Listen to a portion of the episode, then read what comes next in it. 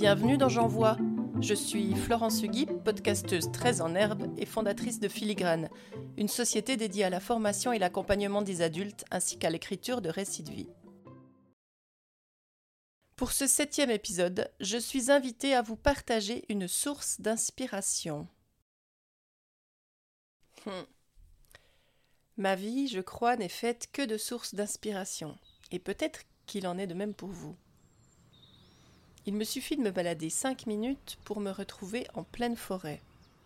Le lac est tout proche aussi, l'air frais, le soleil, l'herbe de mon jardin sous mes pieds nus. Tout est source d'inspiration, non? Mes plus belles inspirations sont arrivées de personnes dont j'ai écrit la vie.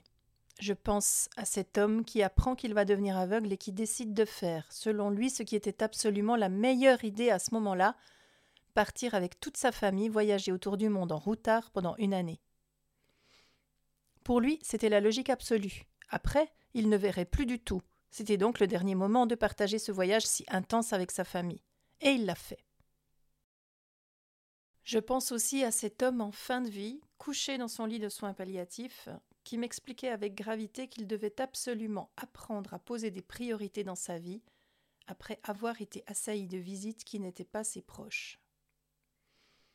Il est décédé quelques jours plus tard, mais il avait appris jusqu'à la dernière minute de sa présence sur Terre, et mieux, certainement sans le vouloir, il m'a transmis ce savoir si précieux.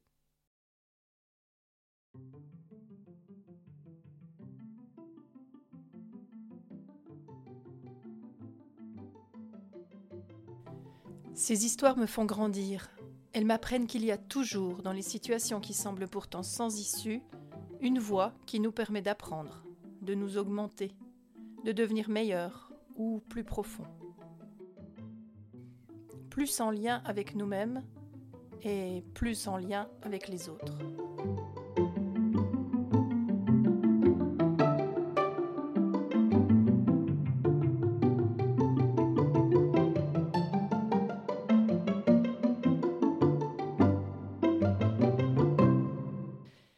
Et puis j'ai lu Carol Dweck. Carol Dweck est professeure de psychologie sociale à Stanford aux États-Unis et elle en est persuadée. L'humanité se divise en deux catégories les personnes à état d'esprit fixe et les personnes à état d'esprit de croissance.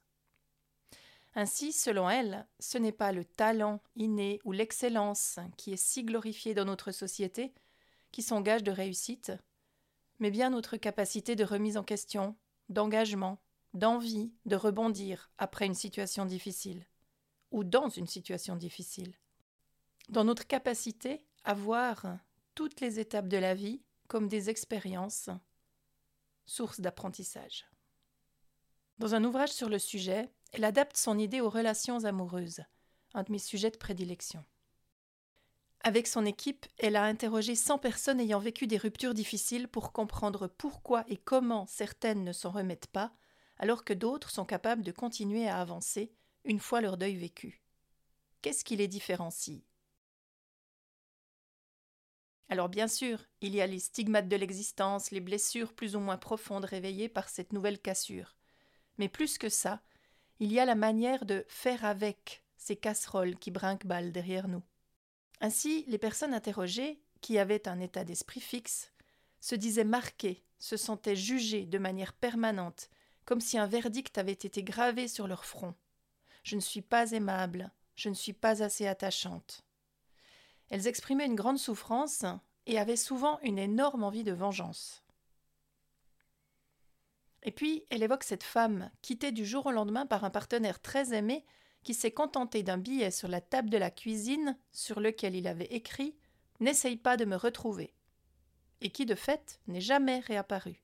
Sous le choc, elle a mis du temps à émerger, mais elle a traversé ces moments très difficiles en s'accrochant. Elle dit J'ai compris, même si je ne suis pas une sainte, que pour être en paix, je devais lui pardonner. Pour pouvoir oublier.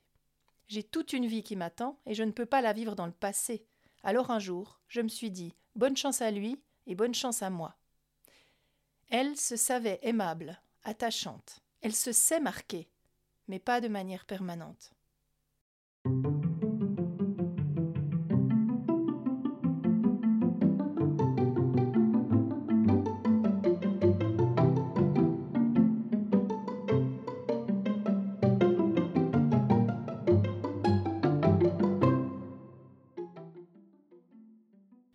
Pensez à une relation amoureuse qui serait idéale pour vous.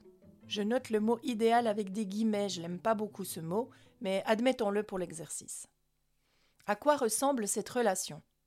Est-ce qu'elle implique une parfaite compatibilité?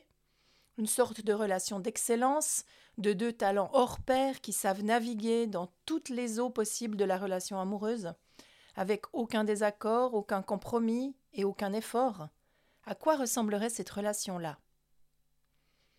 Prenez le temps d'y réfléchir. Vous pouvez même la dessiner si ça vous dit. Alors pas de panique, hein. nous ne sommes pas dans un atelier d'art, des bonhommes allumettes suffiront amplement. Ensuite, réfléchissez à ce qui se passerait dans cette relation parfaite si des problèmes surgissaient. Si l'autre n'était pas si prince charmant que ça, et que l'autre n'était pas princesse super bien coiffée que prévu. À quoi cela pourrait-il bien servir? Y verriez-vous un avantage?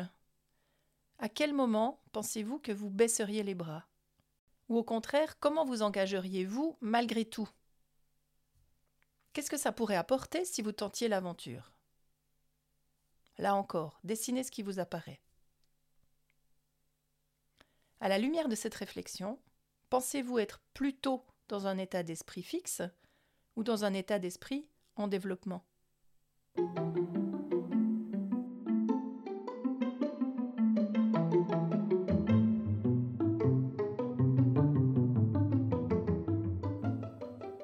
Voilà, c'est déjà fini pour aujourd'hui. Vous retrouverez tous les liens en note d'épisode. Et merci de m'avoir écouté jusqu'au bout. Je vous donne rendez-vous demain pour une autre étape de J'envoie.